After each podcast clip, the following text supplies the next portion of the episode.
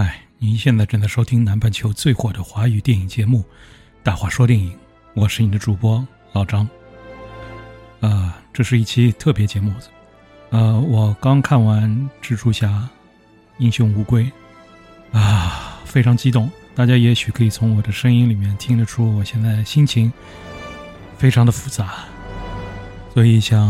呃跟大家讨论一下啊我的感受，看完这部电影的感受。啊，当然这是一个很短的节目啊，这里面不会有任何的剧透。哈，首先我觉得这部电影可能是，因为我们已经基本上很久没有看啊大型的漫威电影了吧？国内的朋友可能从《中区之战》和上一部蜘蛛侠之后，就再也没有看到过在电影院里面看过漫威的电影，甚至今年整的一年，DC 的漫漫画电影都没有在国内看过。很多朋友应该最后一部看的是《神奇女侠一九八四》啊，怎么说呢？这部电影真的是非常的不错。我我看的时候，就是整个电影院都听得到有哭泣声音，啊，是激动，是感动。其实最早的时候，对于这个版本的蜘蛛侠，我一开始不是非常的喜欢，因为他给我的感觉不是我啊以往看过的蜘蛛侠。我认识蜘蛛侠最早是在九十年代看那卡通片，电视上面的卡通片，然后就慢慢开始接触漫画，啊，然后到了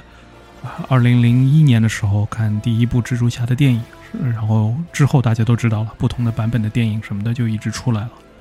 但是在我的印象中，蜘蛛侠永远是一个，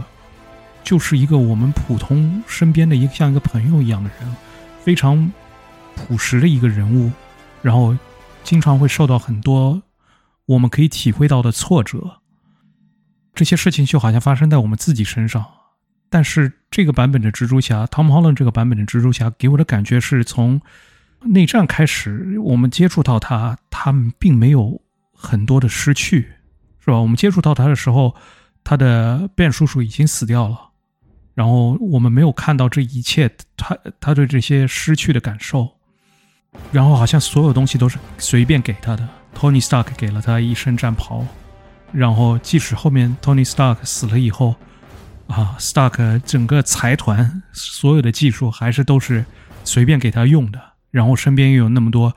那么多英雄，那么多朋友可以帮助他，总是觉得他过得很顺利，没有让我感到他有很多的委屈，值得我去同情。但这部电影一开始，可能前十五分钟我就感受到这个以前我九十年代接触到的这个 Peter Parker，就是作为一个学生，他受很多的委屈，他有很大的压力，这些东西就像你身边的一个朋友，你看到了他受了那么多苦，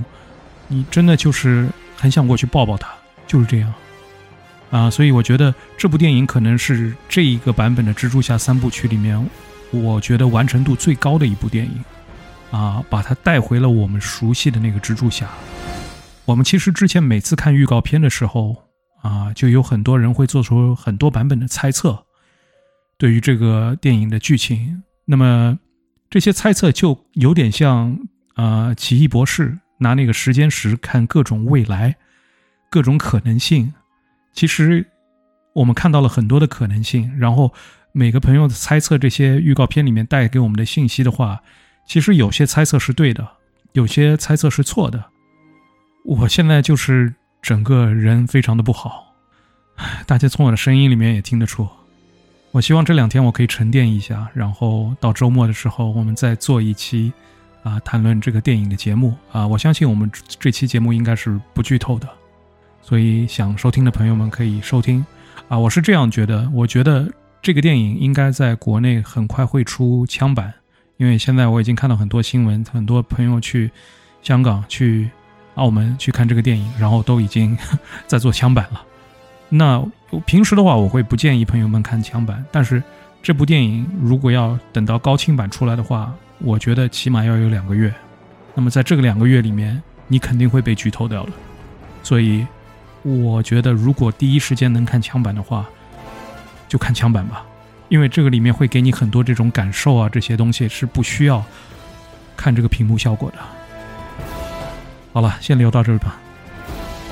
感谢大家的收听啊！如果喜欢我们的节目，给我们的节目点赞啊，留言，然后把我们的节目分享在你的朋友圈、微信群上面，告诉更多喜欢影视的朋友们来加入我们。我是老张，那我们周末再见。